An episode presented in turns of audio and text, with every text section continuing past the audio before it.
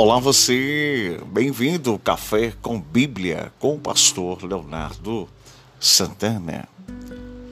Hoje, nesse podcast, nessa reflexão, quero falar sobre sonhos, restaurando o sonho perdido. Você tem perdido os teus sonhos?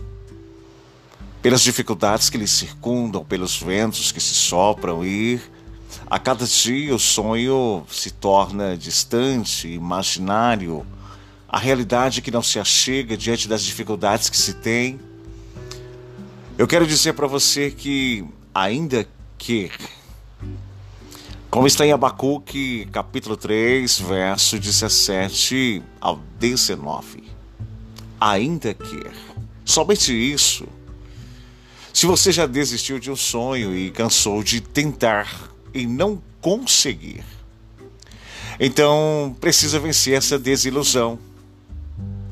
Mas se o sonho não for somente seu, não pode desistir dele.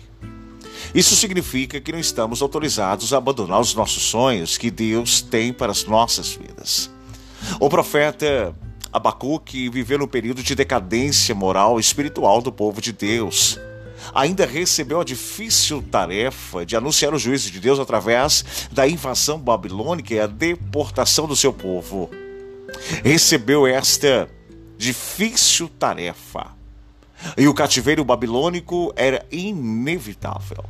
Mas mesmo assim, Abacuque buscava forças do Senhor para levar a esperança ao povo. A expressão que pela qual nós utilizamos no prefácio do meu falar, ainda que mostra uma disposição para superar qualquer dificuldade. Mas talvez a pergunta que não quer se calar, Pastor Leonardo Santana, como vencer a desilusão? O fato de não ter colhido não impede você de plantar. Verso 17: Ainda que a figueira não floresça e não haja fruto na vinde, o produto da oliveira minta e os campos não produzem mantimento. Abacuque reconheceu a falta de frutos no meio do povo de Deus e previu um tempo de escassez. Mas a sua esperança, a sua esperança em Deus era fortalecida ao pensar que tudo poderia ser transformado a lei da semeadura e da colheita, como diz Gálatas 6,6. Ensina que somente quem planta pode colher, no verso 6. Só é possível colher o que foi plantado, diz o verso 7 e 8, de Gálatas 6. A colheita será proporcional à quantidade ser plantada, resultado do verso 9. Por isso, precisamos sempre plantar. Às vezes olhamos também os e não vemos frutos. Parece que tudo que fazemos não vai para frente. Já teve esta sensação? Isso pode ser porque não plantamos ou não cuidamos daquilo que plantamos diante do nosso caminho. Chamamos isso de projetos, planejamentos. Contudo, ainda é tempo para semear e esperar uma grande colheita. Diz o Salmo de número 126, versos 5 e 6.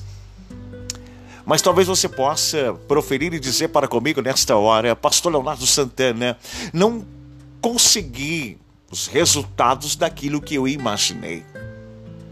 Plante e espere não naquilo que você faz, mas naquilo que Deus disse. Mesmo que o tempo passou, nada te impede de se esperar. Diz o verso 17, a parte B: as ovelhas sejam arrebatadas do aprisco e nos currais não haja gado. Como um pastor à espera do rebanho que não se achega, o guarda a chegada do gado que não vem, assim esperamos a realização dos nossos sonhos. Por mais que o tempo tenha passado, devemos lembrar que o nosso Deus, ele é eterno, é dono do tempo. Como diz o Salmo 90, verso 4, Deus sabe do momento certo para nos abençoar. Como diz a Eclesiastes, capítulo 3, verso 1, Ei, há um tempo determinado. Precisamos aprender a esperar no Senhor, como diz o Salmo de número 40, verso de número 1. Esperei confiantemente pelo Senhor. E ele se inclinou-se para mim e me ouviu quando clamei por socorro. O fato de você ter chorado não impede de você se alegrar Diz o verso 18: Todavia eu me alegrarei no Senhor, enxutarei no Deus da minha salvação. Diante de tantos problemas, Abacuque profetiza alegria. Mesmo que o momento não estivesse bem, ele anuncia aquilo que ele espera, aquilo que ele acredita, aquilo que ele confia. Talvez as pessoas que estão em nossa volta não tenham essa perspectiva. Mas aquilo que você planta, você colhe.